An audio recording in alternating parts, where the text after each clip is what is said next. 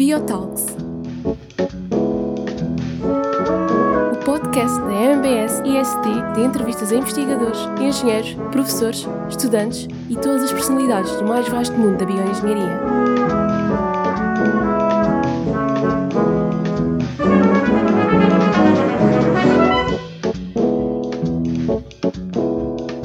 Todas as quartas-feiras conversamos com um novo convidado e ficamos a conhecer os seus projetos, as suas experiências e as suas ideias. Hoje recebemos a doutora Maria Manuel Mota. Olá a todos, sejam bem-vindos a mais um episódio das Biotalks. O meu nome é Vicente Magalhães. Hoje temos connosco uma convidada muito especial. Licenciou-se em Biologia na Faculdade de Ciências da Universidade do Porto, fez um mestrado em Imunologia e doutorou-se em Parasitologia Molecular na University College em Londres. Começou a dirigir um grupo de investigação acerca da malária no Instituto de Medicina Molecular em 2005 E desde 2014 lidera esta instituição de influência. nacional e internacional. O trabalho notável que tem levado a cabo no estudo da malária elevou-a ao estatuto de autoridade mundial no conhecimento desta doença. Em 2015 foi eleita membro da EMBO, Organização Europeia de Biologia Molecular, e ao longo das últimas décadas tem recebido vários prémios, contando-se entre eles o Prémio Pessoa em 2013, o Prémio Sanofi Pasteur em 2018 e o Prémio Consagração de Carreira Dona Antónia Adelaide Ferreira no ano passado. Maria Manuel Mota, é um prazer tê-la aqui connosco. Obrigada eu pelo convite. Gosto muito de estar aqui. É um prazer. E eu gostava de começar já com uma questão bastante atual, que enquanto diretora do Instituto de Medicina Molecular encetou grandes iniciativas de combate à pandemia, logo no, no início teve uma grande iniciativa nesse sentido, como foram os kits de diagnóstico, os estudos serológicos e também a máscara, a famosa máscara que inativa o vírus. Que importância tiveram e continuam a ter estes estudos de imunidade? Será que fizeram um bom retrato nacional? Que é- Qual é, que é a sua opinião? Aliás, eu tenho que dizer que, sim, a nossa atividade inicial começou porque ah, nós, o Instituto de Medicina Molecular está no campus do Hospital Santa Maria e logo no dia 10 de março os meus colegas clínicos estavam muito preocupados porque queriam testar as equipas e não tinham testes de diagnóstico suficiente. E, e eu fui averiguar o que é que se passava, que tipo de, de teste era aquele, e era um, um tipo de tecnologia que nós usamos todos no nosso laboratório, não, não só no meu laboratório, que trabalha em malária, mas em laboratórios que trabalham em RNA, que trabalham em. ah, podem trabalhar em cancro, etc. O PCR é algo que desde os anos 80 todos os laboratórios usam, ok? E portanto nós pensamos, ó, nós podíamos pegar e desenhar algo com reagentes que tivéssemos no laboratório. Ah, para, para ajudar estes nossos colegas. E, portanto, no início começou por aí, e claro depois vimos que a necessidade era muito maior e que, obviamente, havia uma falta enorme de reagentes naquela altura, não é? Porque todo mundo queria os mesmos reagentes, e portanto nós pensamos que tal usarmos os reagentes que temos aqui. Começamos logo com uma parceria com uma empresa, a Enzitec, que simplesmente começou a, a- a ter os reagentes necessários e nós a desenharmos o protocolo. Nós não reinventamos a roda, nós usamos exatamente o mesmo protocolo que era proposto pela, pela hum, CDC e pela Organização Mundial de Saúde, etc. Nós usávamos o mesmo protocolo, só que no fundo usávamos os reagentes que tínhamos acesso no laboratório e em Portugal. E portanto aí fixamos e é algo que continua. Neste momento, depois, já no verão, Portanto, ao princípio fazíamos tudo com voluntários, era tudo feito manualmente e os, os nossos alunos de doutoramento, pós-docs, chefes de grupo, etc., que estavam em casa, em confinamento, a partir do dia 13 de março, vieram todos para lá e toda a gente fazia testes de diagnóstico. Claro que depois, em, em junho do ano passado, o Instituto abriu e as pessoas queriam voltar aos seus trabalhos e nós queremos que eles voltem aos seus trabalhos e, portanto, começamos a profissionalizar e no verão mesmo abrimos um centro de testes que neste momento tem uma capacidade de fazer até 3 mil testes diários, ok? Nunca atingimos essa capacidade máxima, atingimos cerca de perto de 2 mil testes em janeiro por dia, ahm, mas temos esta capacidade muito alargada de, de fazer grande número de testes e agora com esta testagem massiva provavelmente ainda vamos estar muito presente. E que já não é feito com voluntários, grande parte é feita por máquinas, estas máquinas foram adquiridas pela, ah, pela Sociedade Francisco Manuel Santos e pelo Grupo Jerónimo Martins, que nos adquiriram as máquinas, e também alguns recursos humanos que, que pagaram, e portanto é feito de uma forma, digamos, profissional profissional. Portanto, a nossa vida mudou completamente porque passamos a ter um centro de testagem que nós nunca fizemos nada, digamos, para a sociedade desta forma, não é? E, portanto, fizemos isso. Ao mesmo tempo, começamos a desenvolver, em, em, conjunto com outras uh, instituições na, na, área de Lisboa, começamos a desenvolver um teste serológico. E estamos a desenvolver um painel serológico nacional, que já teve a primeira leitura em setembro, em que chegamos à conclusão que cerca de 2,9% a 3% da população tinha estado infectada até setembro, e agora estamos a acabar hoje, hoje é o último dia, uh, que estamos a acabar de, de recolha do segundo, ou seja, nós éramos para ter feito logo a seguir à segunda onda, portanto, depois daquele dezembro que tivemos uma segunda que estava a diminuir e que nós achávamos que ia desaparecer na altura do Natal, etc., estávamos preparados para começar a fazer na, na primeira semana de janeiro. Infelizmente, com o nosso comportamento na altura do Natal, esse segundo pico nunca se chegou a resolver e transformou-se num terceiro pico, muito mais elevado, e tivemos que, obviamente, adiar a recolha, porque não íamos estar a fazer a recolha numa altura pandémica tão elevada, em que íamos pôr as pessoas em risco, a ter que se, uh, sair de casa, numa altura de confinamento, etc. E, portanto, começamos a, a semana passada, já com permissão, etc., para o fazer para as pessoas poderem ir só ao, ao seu centro de recolha da, da amostra para poder recolher a amostra e teremos os números muito em breve. Qual, qual é a realidade portuguesa? Quantas pessoas ficaram uh, positivas já uh, até agora? Um, o que nós estamos a fazer é que na altura, em setembro, nós fizemos cerca de 13 mil pessoas, uh, testamos 13 mil pessoas em todo o, o, o continente e ilhas, e, portanto, percorremos, digamos, toda e tínhamos uma visão do que é que nós tínhamos, quer por faixas etárias, nós tínhamos a nossa amostra era estratificada em faixas etárias, por abaixo dos 18, entre os 18 e os 55 e acima dos 55, e por regiões, regiões de baixa densidade, média densidade e alta densidade populacional.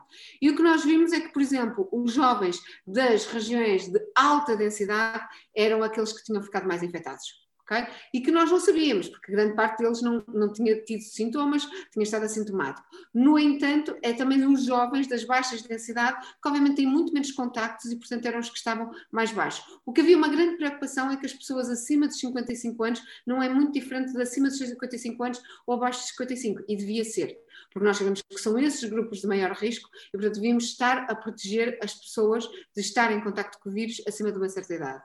E, portanto, isto já nos deu uma ideia e agora vai-nos dar uma ideia o que é que aconteceu nesta segunda, terceira. Nós sabemos que foram números uh, brutais, não é, que atingimos, mas qual é realmente a, a percentagem? Isto é muito importante agora que estamos a vacinar, um, até porque há, em certas partes do mundo, muito difícil de fazer, portanto, teoricamente simples e fácil de compreensão.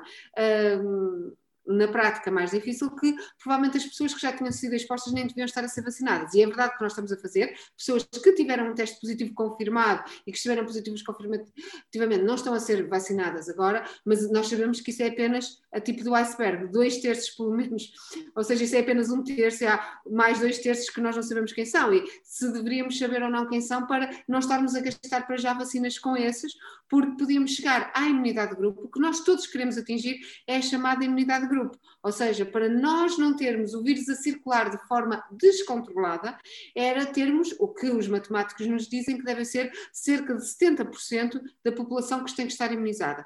Ora, imunizada será por uma vacina ou por ter estado em contato com o vírus. Tenho que já dizer que são resultados muito preliminares, mas que foram obtidos esta semana, mas neste grupo de 13 mil pessoas, nós tínhamos um conjunto que já tinham sido, que já eram positivas, não é? Esse grupo foi todo convidado a vir novamente ser testado outra vez, nós queríamos saber, passado seis meses, se continuavam positivos. E o que os resultados preliminares nos dizem, ainda de uma proporção pequena deles, ainda não temos o valor total, é que parece estável ou seja, o nível de anticorpos, em IgMs, que é um anticorpo muito inicial, rápido, há uma descida, mas em IgGs, que são um tipo de anticorpo que se mantém, que digamos que no fundo fica com a memória de, de, de ter visto o vírus, é, mantém-se uh, bastante elevado. O que é um ótimo sinal, é um sinal de que realmente a resposta está lá, as pessoas já te, continuam a ter memória que viram o vírus e, portanto, devem ter algum nível de imunização.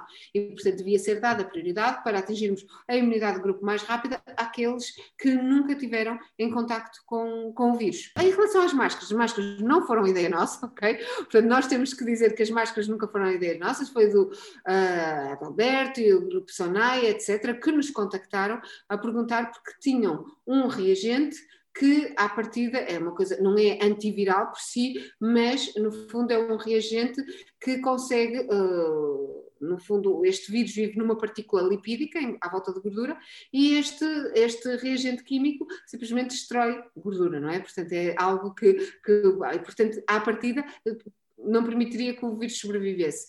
E, portanto, um, nós simplesmente fizemos os testes com o tecido e a, grupo, a equipa do, do, virologista Pedro Simas, com uma facility que nós temos, que é tão interessante porque nós, desde o início do Instituto de Medicina Molecular, temos uma, uma facility, um serviço de BCL3, de nível de, uh, digamos, de barreira 3. E o que é que isto é? É simplesmente onde se pode usar Mycobacterium tuberculosis, onde se pode usar, obviamente, o SARS-CoV-2, não é? Mas nós tivemos para fechá-lo. Há um ano atrás, um ano, uns meses antes da pandemia, tivemos um plano, aliás, chegou a ser desenhado, chegou a ser orçamentado, etc., só não foi feito por causa da pandemia, para nós convertermos aquela, aquele espaço, num espaço que nos era mais útil uh, para animais, etc., porque era um espaço que estava ali caríssimo de manter, porque manter este nível de segurança é muito caro, para algo que nós não fazíamos, porque não tínhamos ninguém a trabalhar com Mycobacterium tuberculosis, não tínhamos ninguém a trabalhar com nenhum organismo infeccioso que, que obrigasse a fazer aquilo.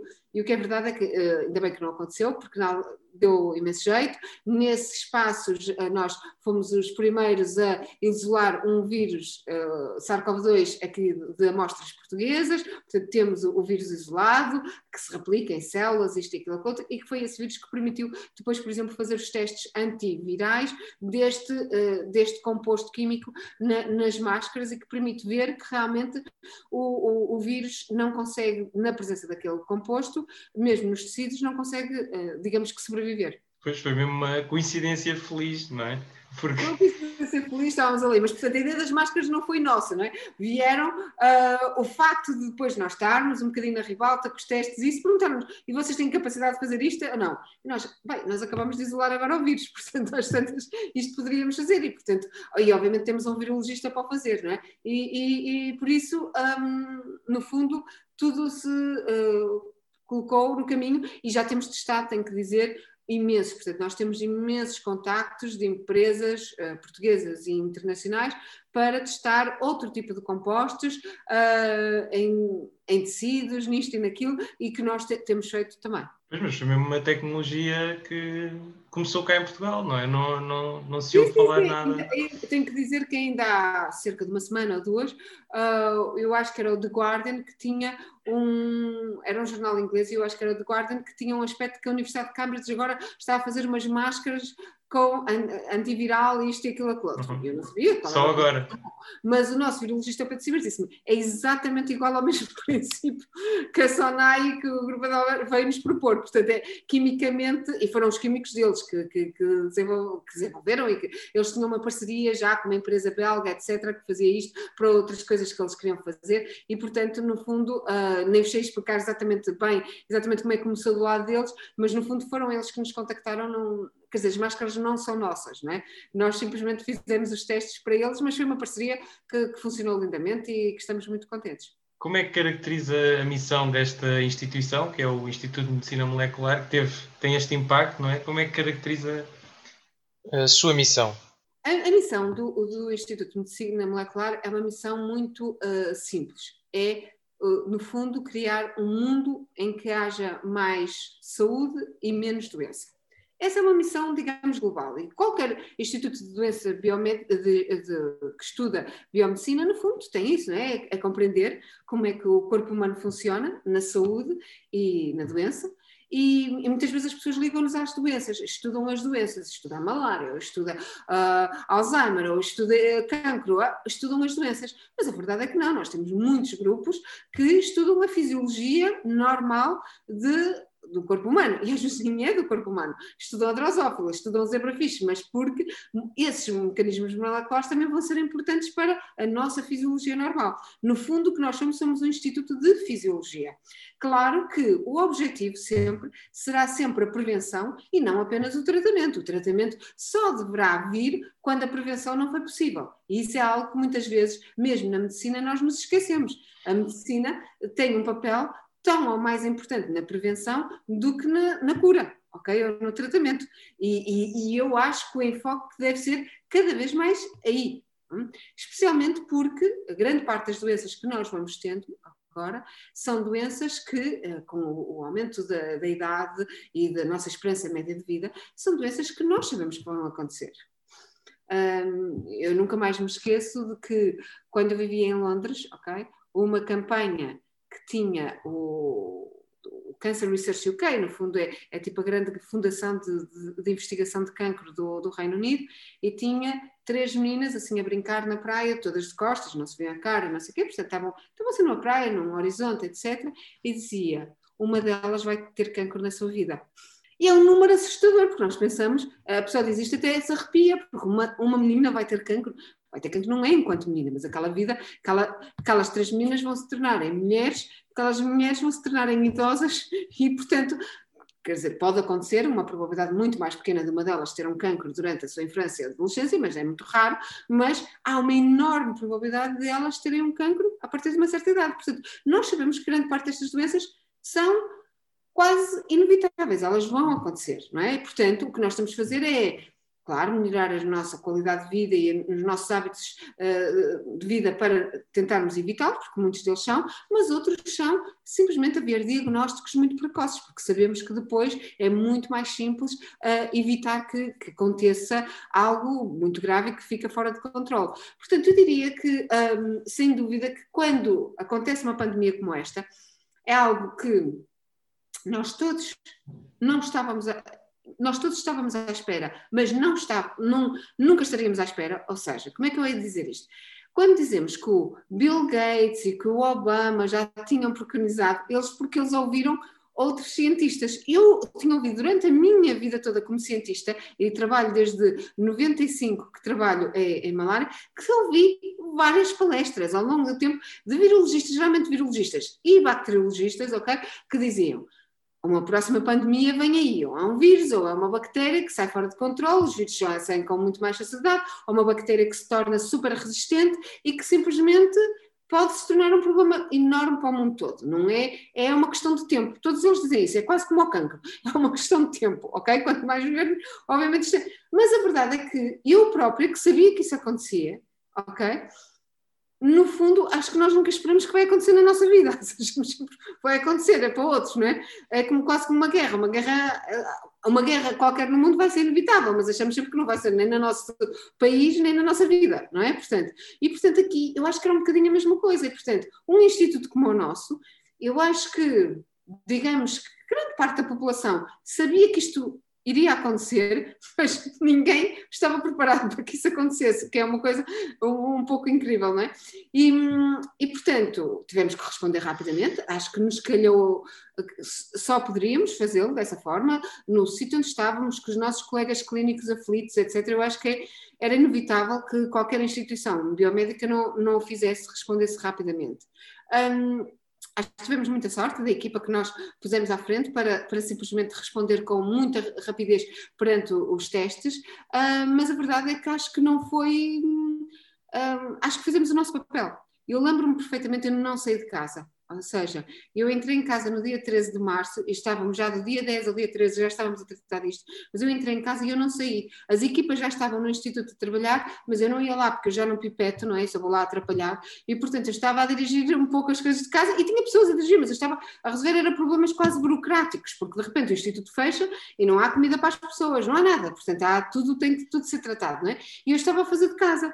E só saí ao fim, sei lá, pai de 15 dias, depois de estar, estar e termos tratado politicamente, e tínhamos que ter, obviamente, o teste teve que ser considerado que era um teste válido e teve que ser, hum, digamos, legalizado, não é? Teve que ser confirmado pelo INSA, pelo Instituto Ricardo Jorge, tudo isso teve que passo que eu estive a tratar disto tudo. E só ao fim de 15 dias é que saí a primeira vez de casa, ok? Tinha compras em casa, tinha tudo, portanto não precisei sair. Eu trabalhei dia e noite, mas cheguei.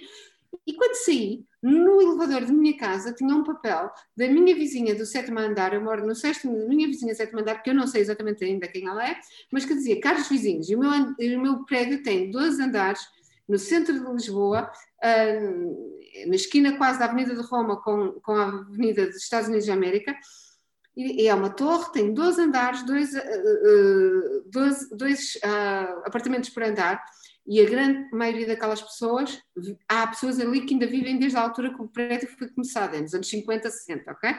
E, portanto, são pessoas muito idosas. E havia um bilhete desta minha vizinha que dizia: Olha, eu sou uma das mais novas do prédio, estou a trabalhar em confinamento de casa, mas tenho possibilidade, por favor, digam, ponham-me na vossa porta uh, as compras que precisam, o que precisam da farmácia, eu posso ir comprar e deixar à porta. E aquilo, pensei, eu acho que esta pessoa fez foi o que nós fizemos no IMM.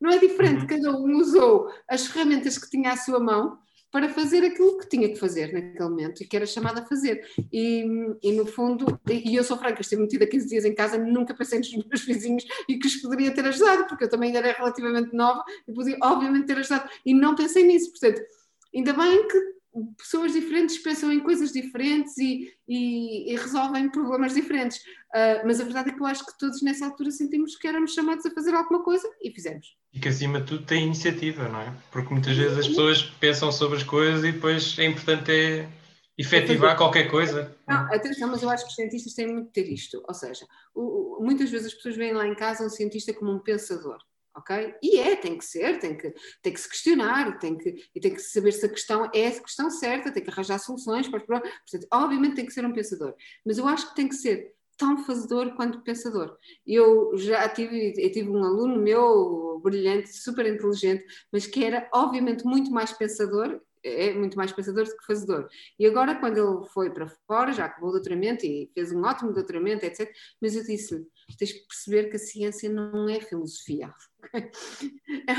Vai para além disso. Ou seja, nós temos que pensar, mas temos que fazer. Nós temos que colocar hipóteses, mas temos que as testar. Não é apenas pensarmos sobre várias hipóteses possíveis. E isso é, é, muito válido, mas não chega. E eu acho que o cientista, muitas vezes as pessoas não pensam lá em casa e pensam apenas que é um pensador. E não, o, um cientista é um fazedor tão ou mais importante que um pensador. Sim, e o IMM tem essas duas componentes importantíssimas, não é? Ao longo destes anos teve sempre esta componente investigacional e tudo, mas depois tem esta expressão no momento certo, que quando teve a iniciativa acho que também vai ser uma experiência que nunca vamos voltar ao que éramos antes. Eu acho que nada na vida, não é? Quando vivemos alguma coisa, individualmente ou coletivamente, nunca somos exatamente da mesma forma. Portanto, eu não acredito que no mundo as pessoas vão ser a mesma coisa depois desta pandemia, não é? E cada um viveu à sua maneira e, portanto, cada um vai responder em si individualmente, mas também vamos responder coletivamente. E eu acho que há, há aqui muito espaço para pensarmos como é que queremos viver a vida futura pós-pandemia que eu acho que vai ter que ser, obviamente, diferente da vida pré-pandemia. E o Instituto, eu acho que também não escapa a isso. Acho que a estratégia no futuro também tem que pensar sobre o papel que teve aqui e que papel tem que ter no futuro. O Instituto também tem se destacado muito nesta questão de uh, consciencialização e uh, esclarecimento de, de, de de questões acerca da pandemia. Eu gostava de fazer uma pergunta sobre este papel que os cientistas têm, têm tido, muito importante, de esclarecimento neste contexto, mas muitas vezes os políticos escudam-se nestas decisões, neste conhecimento dos cientistas, eh, como selo de garantia, não é? Das medidas que eles propõem ao nível político, mas não sei se não haverá aqui um, eh, como dizer, uma um dilema porque a ciência, a gênese da ciência é a dúvida, é o não, não dar respostas taxativas, taxativas de sim ou não. Como é que pensa que devem ser conciliadas estas duas dimensões, a ciência e a política? Eu acho que pela primeira vez eu vi o problema que é para a sociedade os cientistas terem dúvidas. É incrível que eu nunca me tinha percebido que isso fosse um problema para mim é normal eu viver na dúvida. Eu fazer uma experiência que me indica para ir nesta direção, mas hum, será mesmo? Eu tenho que fazer outra experiência ao contrário para ter a certeza que é aquilo. Eu viver na dúvida é algo que para mim é normal, ok? Mas não tinha-me percebido que para as pessoas isso é extremamente angustiante para as pessoas é muito angustiante. Não, não perceber, porque para mim a dúvida é a certeza do amanhã. O facto de eu ter uma dúvida hoje vai fazer com que eu faça experiências para ter a certeza se vou por este caminho ou vou por aquele. E, portanto, torna-se uma certeza. Claro que esta certeza vai-me trazer outras dúvidas, porque vai-me trazer outras bifurcações. E, portanto, eu vivo em constante dúvida, mas isso não é propriamente angustiante para mim. ok? Porque eu fui treinada para viver nessa dúvida, ok? Mas é verdade que hum, às tantas é angustiante para o ser humano, e eu também continuo a ser ser humano, que apesar de não ser, para mim, neste tipo de situação, a dúvida não é um problema, mas às tantas, também seria no amor, imagina. Portanto, o cientista não é diferente de outro qualquer, não é? E obviamente nós gostamos de ser amados, gostamos de amar e de ser amados, e portanto, obviamente não saber se somos amados ou não é tão angustiante para um cientista como para outro qualquer, claro que sim. Mas neste tipo de assunto, a verdade é que não é angustiante. Não é angustiante eu, para mim, ah, não ter a certeza se a resposta imune vai durar ou não vai durar. Sabemos que ela existe. Eh, no momento em que eu sei que ela existe, há anticorpos, que há células T, etc., e que sabemos que ela existe, hum, ela existe. Então agora vamos saber quanto tempo é que ela vai durar. Mas não é um. Não, não é tipo notícias de jornal dizer os cientistas não sabem se isto vai durar 15 dias, ou, ou 3 meses, ou meio ano, ou um ano. Não, para mim já é muito fantástico saber o nosso corpo humano cria uma resposta imune, correto? Agora vamos saber por quanto tempo e vamos agir de acordo com esse tempo. E, portanto, mas é verdade que às tantas nós temos que aprender a lidar com isto e da maneira como comunicamos isto para o público. Ou seja, a nossa dúvida não é angustiante para nós, mas a dúvida torna-se extremamente angustiante, posta de certas formas pelos mídias, eh, para as pessoas de uma maneira geral, não é? E, portanto, isso tem que ser comunicado. Na relação depois com a decisão política, eu acho que aqui também nós temos que educar o público que os cientistas não tomam decisões. Ou seja, não cabe ao cientista dizer ao seu primeiro-ministro, ou dizer ao, à ministra da Saúde, ou dizer seja quem for, que deve tomar esta ou aquela decisão. Fazer o aconselhamento. O, ou simplesmente um cientista diz-lhe factos, os factos são estes, ok? E, portanto, a decisão depois é política. Vejamos, por exemplo, o Natal. Não era preciso ser qualquer cientista, eu acho que diria, isto é uma doença infectocontagiosa. Portanto, se nós permitirmos o contacto entre mais pessoas, a probabilidade de uh, haver um, um, um, aumento de contactos e um aumento de, de, passagem de vírus é proporcionalmente igual ao número de contactos. É tão simples quanto isto, não é? Quer dizer, não, eu acho que qualquer pessoa entende isto lá em casa. E é isto que é dito aos políticos. Agora, um político tem um outro tipo de problema, que tem um problema que tem uma população extremamente envelhecida, muito solitária, que vive sozinha, etc.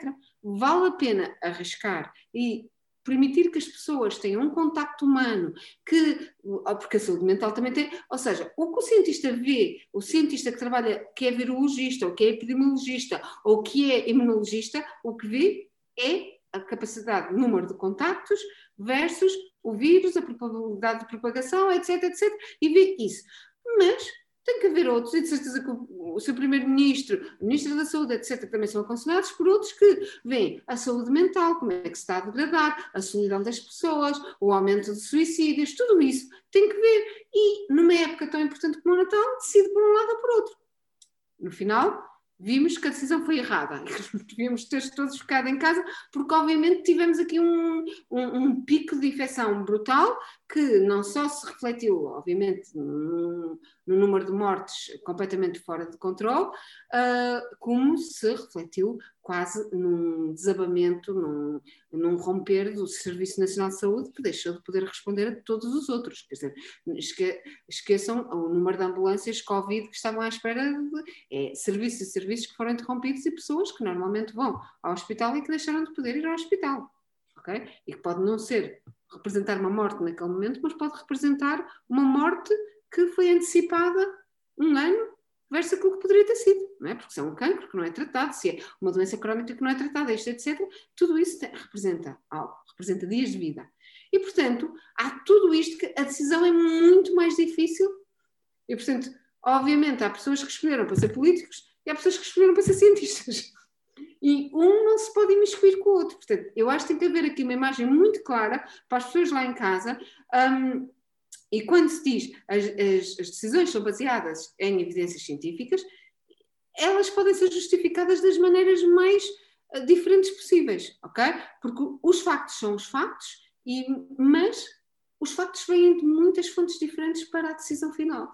E eu acho que é aí que, é, que a decisão é que é mesmo muito difícil pô-los todos na balança e ver qual é que pesa mais ou qual é que pesa menos. Okay?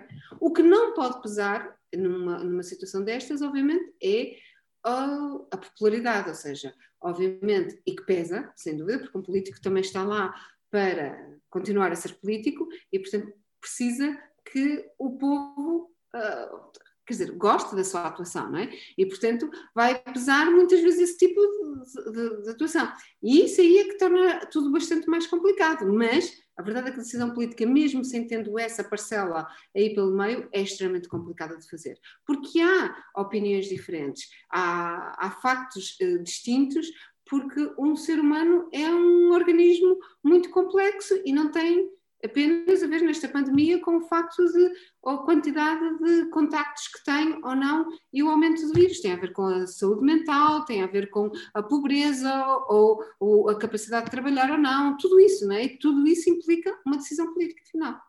Mas é distinta da do cientista, da opinião do cientista. Claro, e dentro do próprio mundo do cientista há divisões, não é? Há opiniões discordantes, mas depois ainda a nível da decisão política, depois é olhar o que é que vamos fazer daqui para a frente, não é? Temos os factos do passado, não é? Modelos, imaginamos que poderão corresponder à realidade, mas depois temos de tomar ações que todas uh, pressupõem riscos, não é? E acho que está aí e tem de se fazer essa, uma boa distinção, não é? Entre o que é que é o aconselhamento científico e a... Exatamente. Porque todas as decisões políticas pressupõem riscos, é isso que caracteriza. Agora, falando um bocadinho mais sobre o seu próprio percurso enquanto cientista e o seu trabalho investigacional. A Maria Manuel Mota, eh, desde 1995, estuda a malária e desde então tem vindo a afirmar-se como uma verdadeira autoridade internacional no que concerne esta doença. Como se deu o interesse por esta área dos parasitas e doenças deste género e que avanços se deram ao longo deste, destes anos no conhecimento da doença? Olha, eu estava a fazer um, eu estava a fazer um mestrado com a Maria de Souza uh, há muitos anos atrás, em 93, eu penso que isto foi em 93, e, um, e simplesmente eu queria ser cientista, achava eu, uh, mas não fazia a mínima ideia de que área que eu queria uh, estudar ou em que queria ser cientista. E, e, todas as semanas nós recebíamos cientistas de, de, todas as partes do mundo que vinham falar sobre a área que falavam, sobre a área que estavam, e até ainda nada, eu gostava de muitas, mas nada ainda me tinha tocado. Até que numa aula uma pessoa mostrou uma fotografia de microscopia eletrónica, portanto uma, uma célula muito aumentada, era uma, a célula que estava em questão era um macrófago, com, lá dentro estava um parasita, que não era o parasita da malária, mas é o parasita da leishmania, que escolheu para viver o macrófago. O macrófago é uma célula do nosso sistema imunitário, ok? E que é uma célula, é como se fosse o carro patrulha, que anda e sempre que vê alguma coisa estranha, fagocita, come o que é estranho, ok? Destrói. E aquele parasita, ok? Resolveu escolher para a sua casa a célula que à partida foi feita para o reconhecer e destruir. Uh, não é o único, o Mycobacterium tuberculosis que causa tuberculose também vive dentro de macrófagos, etc. Mas para mim aquilo foi incrível. Uh, para mim foi mesmo pensar como se fosse um ladrão a escolher a esquadra para viver para a sua casa, né? E para, mim, a esquadra de polícia, para mim foi tipo, uau, isto é exatamente o que eu quero estudar. O que eu quero estudar é como é que duas células, como é que dois organismos escolhem viver juntos. Porque quando nós chamamos um parasita, uh, ok? Um parasita é um organismo e as bactérias e vírus podem também ser parasitas, no termo biológico da, da, coisa, não são chamados parasitas porque, em termos disciplinares, dedicamos o nome parasitas só para aqueles que já são eucariotas, ou seja, que não são bactérias nem vírus, ok? Mas um parasita é aquele que vive à custa do outro. Aliás, a palavra parasita é uma palavra em termos sociais, foi só depois adotada pela biologia no século XIX, etc., para, para como uh, algo ligado à, à, biologia. Mas antes. Por acaso achava que era o contrário. Desde os gregos que a palavra existe, ok? E é exatamente é aquele primo que não trabalha e vive à custa da família, ou portanto é aquele que vive à custa dos outros, não é? Portanto, o parasita é este. Mas a verdade é que estes parasitas vivem há milhares de anos connosco e conseguiram, vivem à nossa custa, e nós permitimos que eles vivem à, vivam à nossa custa, e houve, digamos, como um evoluir, uma adaptação para que ambos estejam ok com aquilo. Aquele macrófago não morre, vive relativamente ok, provavelmente deixa de fazer grande parte das suas funções, porque o parasita lhe tira energia, usa tudo, muda ou para não, não reconhecer a coisas estranhas, etc., mas continua a viver e aquele parasita vive feliz ali, multiplica-se, etc. Portanto, para mim foi incrível isso. E, e eu aqui, nesta decisão, há duas razões. Uma, eu vi aquilo e pensei, é isto que eu quero fazer. Mas se me perguntares, eu sei perfeitamente a fotografia, e já encontrei, aliás, na internet, mais tarde, etc., de, que estava a ser mostrada, mas não me consigo lembrar do corpo humano que estava a apresentar aquela fotografia. Não me lembro quem era o professor ou a professora, se era sexo masculino ou feminino, que estava a apresentar aquela fotografia. No entanto, no dia seguinte, a pessoa que veio falar sobre malária, eu já nem me lembro exatamente o, assunto que a pessoa falou, mas eu tive imensa empatia com aquela pessoa. Então eu juntei o útil ao agradável. E para mim, nas minhas decisões, tem muito isto. Tem sempre uma mistura daquilo que eu quais são as minhas perguntas, as a pergunta que eu tenho, a minha curiosidade, e depois eu trabalhar com pessoas com quem eu crio uma certa empatia. Ou seja, eu não preciso ser a melhor amiga das pessoas com quem trabalho, aliás, não pretendo, mas tem que haver uma certa empatia, tenho que reconhecer naquela pessoa a inteligência, a capacidade de se questionar, o entusiasmo, etc., que simplesmente me permite trabalhar com essa pessoa. E no fundo, essa foi a decisão. Eu, passado poucos meses, estava no laboratório dessa pessoa que estava a trabalhar em malária, fui para Londres, Fiquei em Londres depois, acabei uns meses o trabalho de mestrado. Passado um ano comecei a fazer doutoramento, fiquei quatro anos para fazer doutoramento. A partir dali fui para Nova Iorque fazer um pós-doutoramento ainda em malária. E depois tive sempre a minha carreira toda em malária. Portanto, eu tenho trabalhado sempre, sempre em malária. E, e é sempre isto. A, a pergunta ainda é a mesma. Como é que dois organismos coabitam? Claro que vai variando.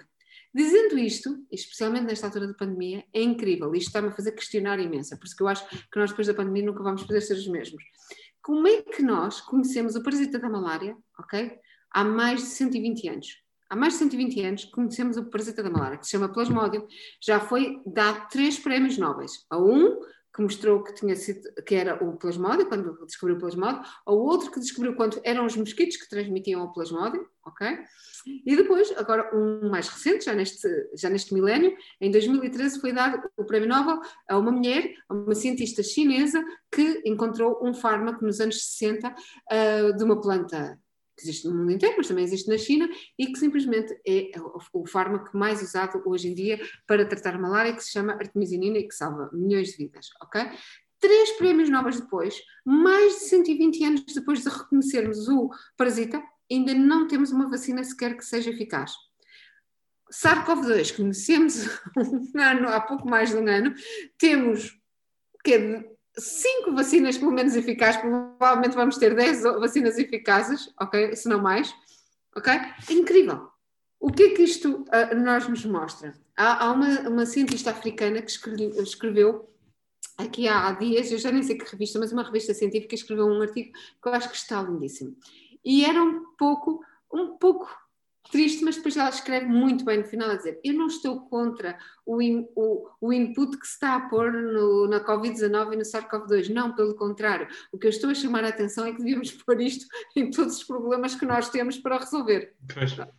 Claro que SARS-CoV-2 é muito mais simples que um parasita da malária, é um vírus, é um vírus relativamente simples, quer dizer, já em um mês tínhamos a sequenciação do vírus, é um vírus que uh, qualquer resposta imune já percebemos que dá cabo do vírus, portanto, é um vírus relativamente simples. E eu tenho que ser cuidadosa com isto, porque uma vez eu disse que o vírus era relativamente bonzinho e toda a gente me caiu em cima. E, e obviamente o que eu queria dizer é que o vírus não é bom nem é mau, porque o vírus não pensa, não tem coisa, não tem nada a ver com isso, mas é, é relativamente, temos que pensar que nós já tivemos uma pandemia na minha vida, não na tua, mas na minha, já houve, que é uma pandemia chamada HIV, okay? que ainda vive connosco, okay? em que simplesmente nós nunca conseguimos encontrar uma vacina ainda, nenhuma cura, nós simplesmente encontramos um tratamento que as pessoas vivem com o vírus. É um vírus muito mais complicado. E quando surgiu, ok, era mesmo muito complicado. Qualquer pessoa que ficava positiva sabia que era uma sentença de morte. Não havia forma da pessoa viver. Porque as pessoas, quando descobriam que estavam positivas, sabiam que era uma sentença de morte. Portanto, foi nesse sentido que eu tentei aqui. Agora, comparando um vírus com um parasita, um vírus é muito mais simples do que um, um parasita. Mas a grande diferença que provavelmente aqui se deu é que, de repente, não faltaram recursos, não faltou vontade. Quer dizer, nós tivemos, mesmo em Portugal, não estávamos à procura de uma vacina, mas tivemos não sei quantos institutos de investigação a fazer diagnóstico, a tentar resolver o problema, ok? Naquele momento uh, mais de cento e tal vacinas foram iniciadas para deixar no período de dois, três meses. ok? Portanto, obviamente, quando nós pomos um esforço destes, em, num determinado assunto, nós vamos arranjar uma solução. Okay? Com recursos ilimitados, etc. E eu acho que a malária é um problema que nós temos que arranjar uma solução.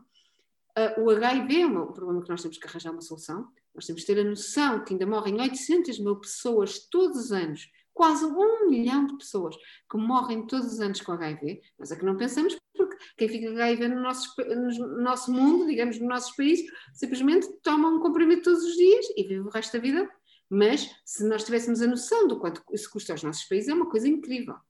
Okay? E por isso é que não pode chegar a toda a população. Portanto, nós ainda temos que arranjar uma solução para o HIV, nós temos que arranjar uma solução para a malária, nós temos que arranjar uma solução para a tuberculose e, obviamente, temos que arranjar soluções para cancro, etc., que são coisas que nós temos que arranjar soluções para ser cada vez mais tardio, para ser, mas temos que ter a noção que são doenças que aparecem muitas vezes em idades muito tardias, ok? Comparado com a malária, que mata meio milhão de crianças até aos 6 anos de idade, uh, com HIV, que geralmente são relativamente jovens, tudo isso, não é? Portanto, temos que ter a noção que são uh, aspectos diferentes, mas temos que arranjar essas soluções todas. E temos que arranjar uma solução, essa vai ser a mais difícil de todas, mas que é a única que nós temos para continuar a viver como humanidade, que é salvar este planeta. Sendo esta uma doença tão antiga e, e que apesar de todos os avanços que têm tido ao longo destes anos e que a Maria Manuel tem potenciado muito, esta é uma doença que continua sem cura, ainda infecta cerca de 200 milhões de pessoas por ano. Eu gostava de perguntar, sendo a Maria Manuel um exemplo de dedicação e resiliência nesta matéria, como, como salienta a extrema importância desta necessidade de tempo e de paciência no trabalho científico, como é que explica essa importância a uma sociedade cada vez mais habituada à aceleração, à sobreestimulação e a novidades constantes da ciência e da tecnologia? Sem dúvida que um, a perseverança é uma característica muito importante para os cientistas. Ou seja, eu, quando disse há pouco que nós tínhamos que aprender a viver com a dúvida, não é? E não, não nos angustiarmos com a dúvida, nós também temos que nos uh, aprender a viver com a, com a perda, com, a, com o falhanço. Até mais, não é tanto com a perda, é com o falhanço. A maior parte das vezes nós somos treinados para usar o método científico de modo a fazermos a experiência para não para, no fundo, mostrar que a nossa hipótese não é verdadeira. E, portanto, só este sentido, não é? é? é? normalmente algo que temos de estar muito habituados ao falhanço, a mostrar que aquilo que nós achávamos que deveria ser a explicação não é a explicação, e estamos preparados para isso. E, e sem dúvida que é algo que nós temos que estar sempre a viver com isso. No caso da malária em si, eu acho que sendo, eu nunca trabalhei numa vacina, numa, numa, num fármaco diretamente, portanto o meu objetivo nunca foi encontrar a vacina que cura malária ou que, que, que radica a malária do mundo ou o fármaco que trata toda a gente. E, e eu sempre uh, fui muito apologista de Pá, nós não conhecemos bem o nosso inimigo, o nosso inimigo chama-se plasmode e nós temos que o conhecer e como é que ele interage connosco para conseguir, quando formos atacar, atacar muito bem. Mas tenho que dizer que este período agora da pandemia me fez muito pensar sobre isto.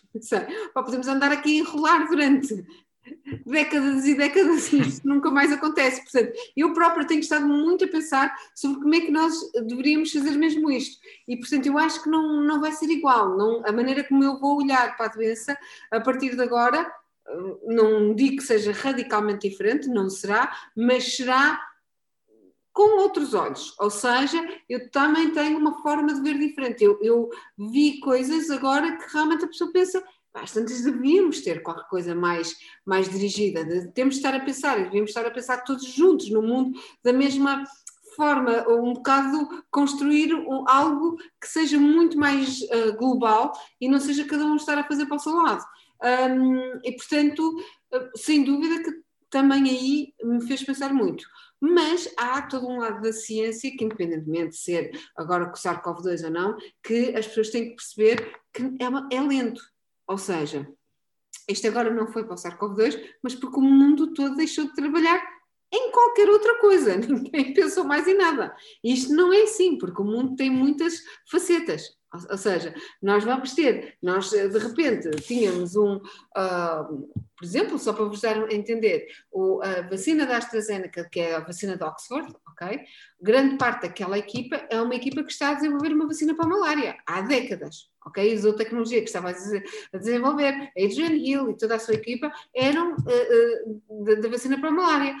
Portanto, de repente tivemos as equipas todas, trabalhavam em vírus, em bactérias, em, em, em, em parasitas, etc., todos a trabalhar para o mesmo sentido. Vamos conseguir fazer isso alguma vez? Não, não vamos poder, porque as outras doenças continuam e o mundo continua. E quando nós desaceleramos dos outros lados para apoiarmos um lado, obviamente tiramos energia deste, este baixa, não é? Quer dizer, este problema começa a ficar mais para trás. Portanto, e nós não vamos poder fazer isso. Portanto, é óbvio que o processo é relativamente lento e eu acho que hum, acho que até é interessante ser cientista no mundo em que vivemos hoje, porque antigamente era tudo lento, ok? Porque a ciência não era tudo lento. Agora vivemos a vida super acelerada, os e-mails, tudo aquilo, e ao mesmo tempo o processo em si de ciência pode ser lento. Aliás, eu sou muito contra, e aqui sou extremamente controversa, Agora, com todo o open access para se publicar tudo antes de ser revisto pelos pares, etc. Eu não consigo compreender onde é que as pessoas acham que nós vamos ter capacidade de ler toda a informação que nos chega dessa forma. E, portanto, eu sou muito a favor que a informação que nos chega já seja revista pelos pares, porque pelo menos dá um, grau de confiança de que já passou alguns crivos. Okay? Porque só é tanta, mesmo assim já é tanta informação que é impossível eu conseguir eu ser o crivo, ler e ficar a saber, etc. E portanto é muito importante que cada material científico tenha um crivo ok? E claro que agora foi preciso abrir um bocadinho esse crivo, porque estávamos numa pandemia e as coisas tinham que ser rapidamente passadas de uns para os outros, mas eu espero que isso não seja o futuro. O futuro deve ser um crivo de revisão pelos pares, claro que a revisão pelos pares tem os seus defeitos e, e as pessoas, demora imenso tempo, e isso é, portanto, podemos arranjar processos que agilizem e que melhorem e que as pessoas sejam mais justas, etc. Não digo o contrário, mas não acho que devemos deixar de o ter, de todo. Acho que é muito importante. Eu prefiro ler um artigo que já passou pela revisão pelos pares do que ler algo que saiu apenas de um laboratório. E seja um laboratório de, uma, de um cientista que eu confio muito. Uhum. Eu a informação que é seja mais mediada.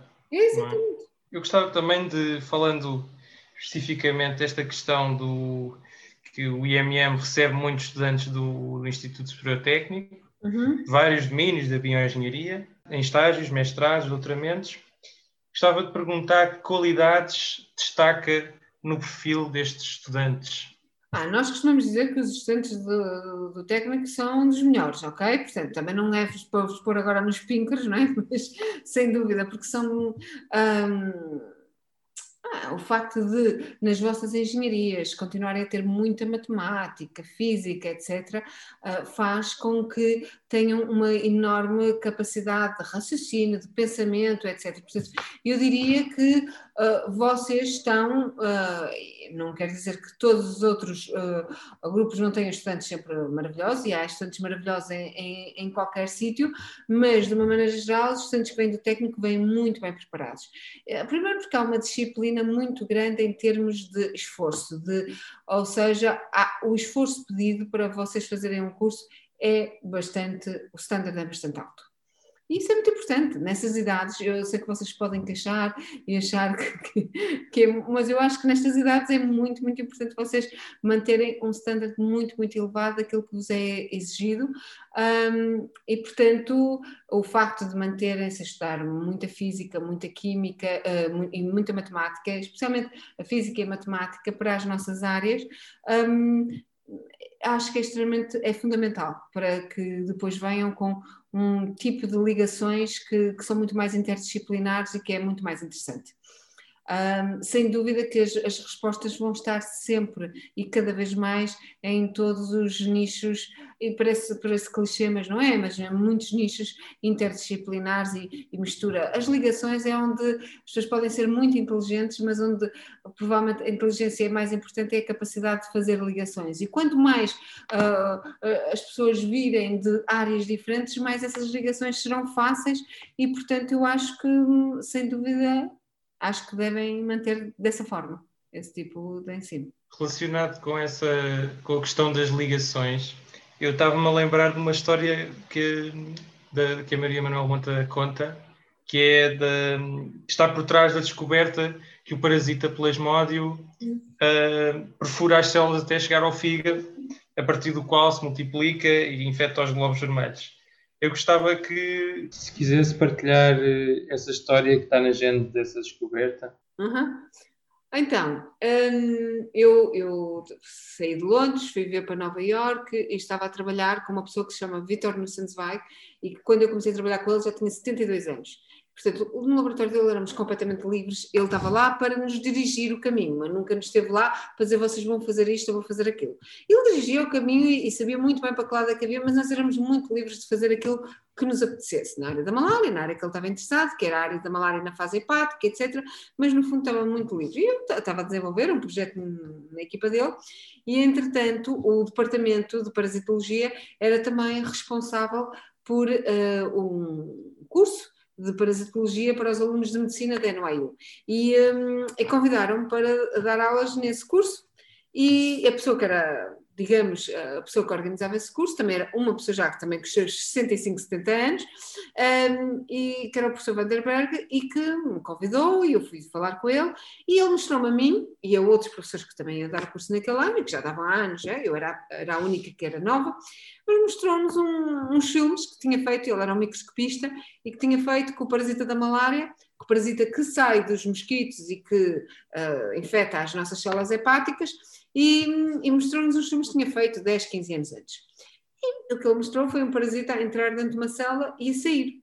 E na altura eu questionei-me e disse: Mas isto é estranho, o parasita entra e sai.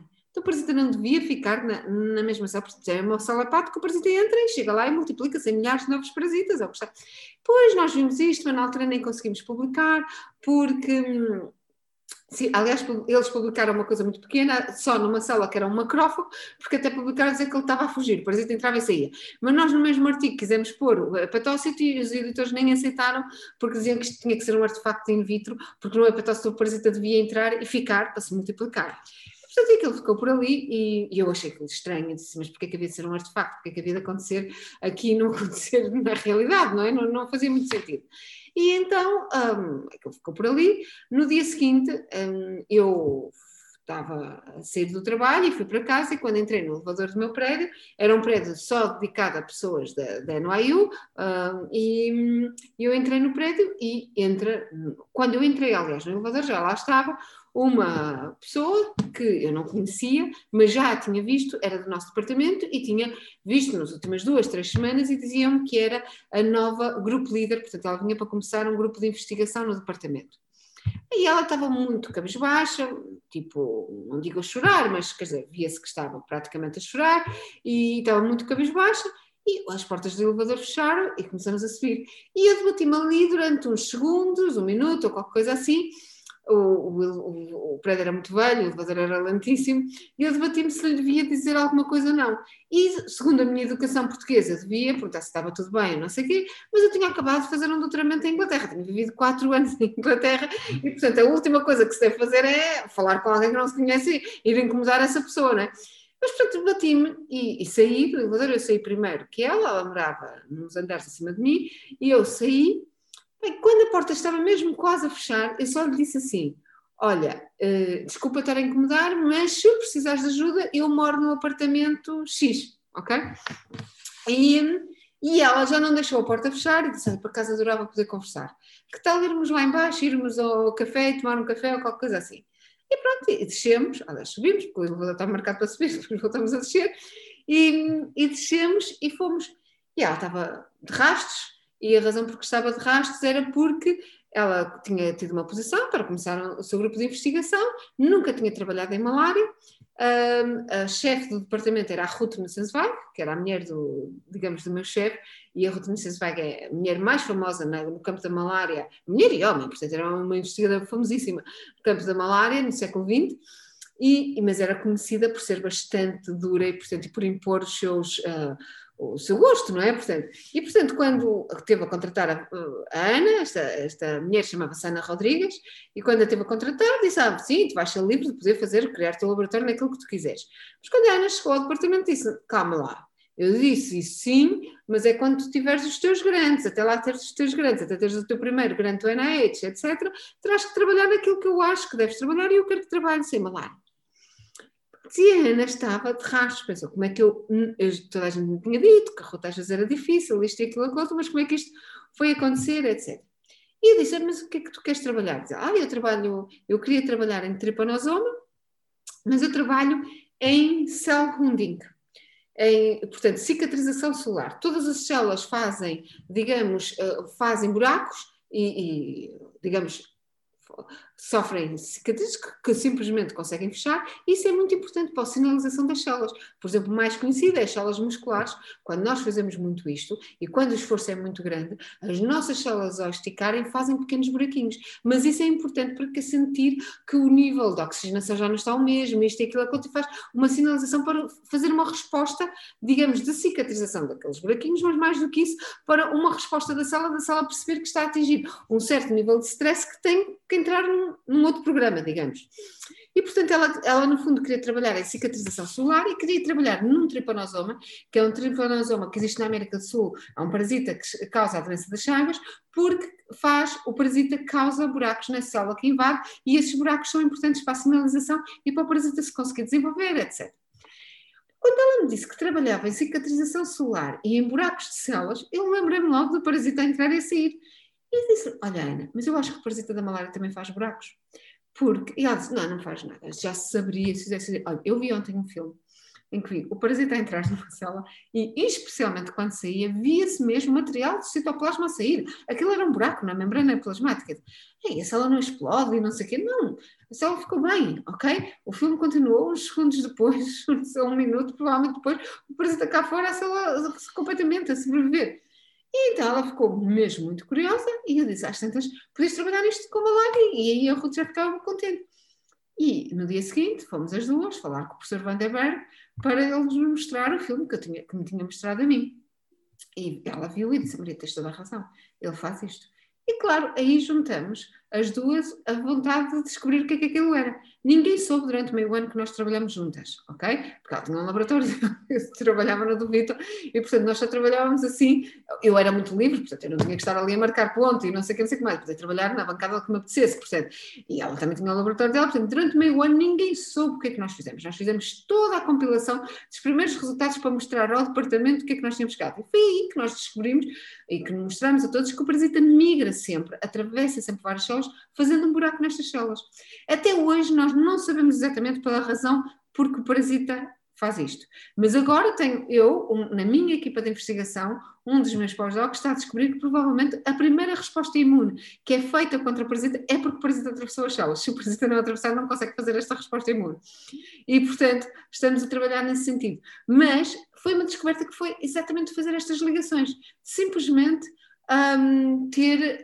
Um, encontrar pessoas diferentes, ouvi-las com expertise diferentes e às vezes ver a, a, possível conexão entre estas ligações. Sim, eu acho que esse é mesmo um exemplo de, do potencial, não é? Temos de estar atentos ao que não, não há um percurso já delineado, não é? As coisas, podemos ver inspirações de, de outros lados e de repente ver a solução daquela questão que estamos a bater contra a parede, não é? E, e, e, às vezes as pessoas dizem, ah, mas tiveste sorte, porque estavas naquilo, não é? Portanto, há, há sempre o fator sorte que as pessoas consideram que realmente a pessoa tem que estar naquele momento, mas há muito mais que sorte. A sorte é treinada, porque a pessoa tem que estar treinada para ver. Eu, se nunca tivesse tido aquela conversa com a Ana, até hoje, provavelmente nunca ninguém tinha ainda reparado que o parasita da malária atravessava e nós não íamos dizer que eu tive azar, ninguém sabia do, do assunto. Não há sorte, não é? Uhum. Ninguém sabia do assunto. Ou mesmo que alguém tivesse descoberto depois, provavelmente, quer dizer, qual era a diferença? Não ia, eu não ia pensar. Sim, às tantas podia ter pensado, olha, realmente eu vi o filme, mas não fiz a ligação, ok? Podia, mas é, a verdade é esta, é que temos que estar treinados e é isso que eu acho, e era por isso que eu estava a dizer, que quanto mais coisas virmos no mundo, maior é a nossa capacidade de ver coisas diferentes, de, de fazer estas ligações, eu acho. E, portanto, acho que os alunos, quanto mais treinados forem a ver a fazer a raciocínios diferentes, a ver coisas diferentes, eu acho que melhor. Quais são as suas inspirações no mundo supracientífico, fora desta da ciência? Quais são as minhas inspirações? Sim, pessoas, figuras, uh, trabalhos, não sei, obras de arte. Eu adoro ouvir as pessoas falar. Eu adoro uh, ver seminários sobre assuntos que eu uh, não percebo muito e que às vezes vejo o seminário e não apanho sequer uh, 10 ou 20%. E eu adoro isso. Uh, porque me faz ficar curiosa e vou saber mais. Portanto, sem dúvida que isso me inspira muito. Muitas vezes as ligações que eu fiz ao longo da minha vida foram sobre coisas uh, que eu vi uma coisa aqui, passado às vezes não aconteceu nada durante 5 anos, mas passados 5 anos tem um resultado no laboratório e penso, eu ouvi qualquer coisa sobre isto, está uma ligação aqui, etc. E portanto, e, fa e faço essa ligação. Um, sem dúvida que para mim, inspiração é muito isto. Eu não tenho propriamente, um, digamos, tipo ídolos ou isto e aquilo, ok? Eu tenho que dizer que um dos meus uh, maiores ídolos, ok, ao longo uh, da vida, foi um, a líder da Birmânia, ok? Aung San Suu Kyi. Myanmar, agora, depois que era Birmã, depois passou a ser Myanmar. Portanto, exatamente, agora é Myanmar, não é? Portanto, é. Sim. Exatamente. E, e para mim era uma líder que eu sempre. Foi incrível. Eu vivi em Inglaterra, só quando fui viver em Inglaterra é que uh, conheci profundamente sobre a vida dela e li uh, sobre, sobre a vida dela e achei incrível. Precisa ter uma causa que é superior a tudo em relação a si. Ou seja, ela teve filhos, teve um casamento, teve filhos, etc. Mas abandonou tudo para viver para aquela causa. E eu acho que isso é incrível. No entanto, depois, ao mesmo tempo que eu em desgraça, não é? Portanto, o que mostra, que ao mesmo tempo é bonito, porque ninguém tem algo de 100% uh, eh, bom. Uma aura. Não, é? não, existe, não é? Porque ela, quando chegou a líder, verdadeiramente, depois não há um problema ali que ela não consegue que ela não consegue lidar com aquela minoria e que, que ela não consegue lidar e lidar, obviamente, da pior forma e causa genocídio, e, quer dizer, é uma coisa horrível ao mesmo tempo. Uh, mas há. Um, e, portanto, eu não acho que não temos de ter ídolos, porque nada é 100% fantástico, nem nada é 100% mau. É, uh, uh, todos nós somos um misto e, e, portanto, sem dúvida que eu gosto muito das ações, gosto muito de. Gosto muito de pessoas que fazem, que fazem coisas, que têm ações que, que realmente melhoram a vida dos outros e realmente isso eu admiro imenso. As pessoas são complexas, não é? Não têm só uma vertente. Exatamente terminar, estava de, em jeito de pensamento para o futuro, que mensagem dirige aos jovens aspirantes a cientistas? Uhum. Ah, que, que, se divirtam. Eu acho que. Hum, ou seja, para ser cientista, e provavelmente para muitas outras profissões, atenção que eu não estou a dizer que cientista é algo tão especial, eu acho que ser cientista é algo muito especial, mas há muitas profissões que uh, fazê-la bem é, são, é muito especial, mas eu acho que é preciso mesmo divertir-nos, porque vamos sofrer muito, ou seja, o estarmos errados, etc., é preciso algo, é preciso muita força, muita perseverança para termos a capacidade de sabermos lidar com isso. E, portanto, temos de ter momentos em que nos divertimos imenso com isso também. Ou seja, a ciência tem que nos causar uh, muitas boas sensações para nós conseguirmos aguentar as menos boas. Ou seja, é um bocadinho como as pessoas. A ciência não nos vai só trazer coisas boas, vai nos trazer coisas terríveis. Vai -nos, uh, para mim, eu, eu, eu adorei uma vez ler um livro que era as cartas entre um, António Lobo Antunes e a mulher uh, dele na altura quando ele estava na guerra colonial e, e, e, cruzavam cartas, né? E as cartas dele. E a uma determinada altura há algo que ele não consegue parar de escrever, ele tem que escrever, ok? Ah, mas ao mesmo tempo a escrita é um sofrimento enorme. Porquê? Porque ele acha que não é tão bom quanto ele queria ser, e isto e aquilo, aquilo. E eu acho, eu sinto muito isso, e com grandes amigos e amigas que falo, ah, cientistas, há muito esta sensação de que eu falo muito com uma amiga minha cientista que é professora no MIT e que é um ambiente muito diferente. Ela teve uma educação muito diferente da minha, eu tive uma educação de classe média, normalíssima, ninguém esperava que eu fosse cientista, etc. Ela não, já teve uma educação em que o pai eh, lhe disse no primeiro dia de escola: aqui dou-te a primeira ferramenta para tu poderes mudar o mundo. Portanto, já é uma ambição completamente diferente com, com uma pessoa cresce e outra. E nós damos lindamente, fantástico, mas ambos sofremos o mesmo, ou seja, a verdade é que a ciência dá-nos o que nós temos de mais maravilhoso no mundo, porque adoramos fazer isto, mas ao mesmo tempo faz-nos sofrer imenso, porque achamos que podemos fazer melhor, ou devemos fazer diferente, e temos dúvidas, e isto e aquilo, aquilo. E portanto, isso é o, principal conselho que eu vou dizer é pá, saber que dá prazer. Uma vez o Vitor Nussensweig disse numa entrevista que até está na internet que descobriu desde cedo que duas coisas lhe davam muito prazer. Era fazer sexo e fazer ciência. E depois ele disse que o sexo percebi que ia deixar de dar mais cedo ou mais tarde. E a ciência podia dar durante muito mais tempo. Pronto, e portanto, eu acho que eu não podia. O Vitor, quando respondeu isso, já tinha 80 anos e, portanto, podia dizer o que lhe quisesse. Mas eu acho que é um pouco isto: é que a ciência, se não nos der prazer, enquanto estudantes, às tantas não vale a pena. Tem que dar mesmo muito prazer a fazer. E claro que também nos vai fazer sofrer muito, mas tem que nos dar mesmo prazer para podermos continuar. Portanto, eu diria encontrar formas de nos divertirmos com a ciência. Com esta mensagem motivadora, vamos ter de nos despedir, infelizmente. Muito obrigado, Maria Manuel Mota, por este momento incrível. Muito obrigado. Obrigada, adeus então. Biotalks não percas um novo episódio todas as quartas-feiras. Fica atento às nossas redes sociais.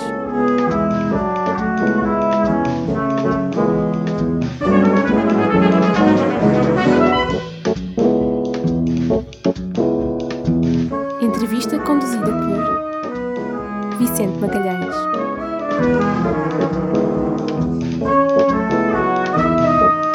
Edição de som por Vicente Magalhães.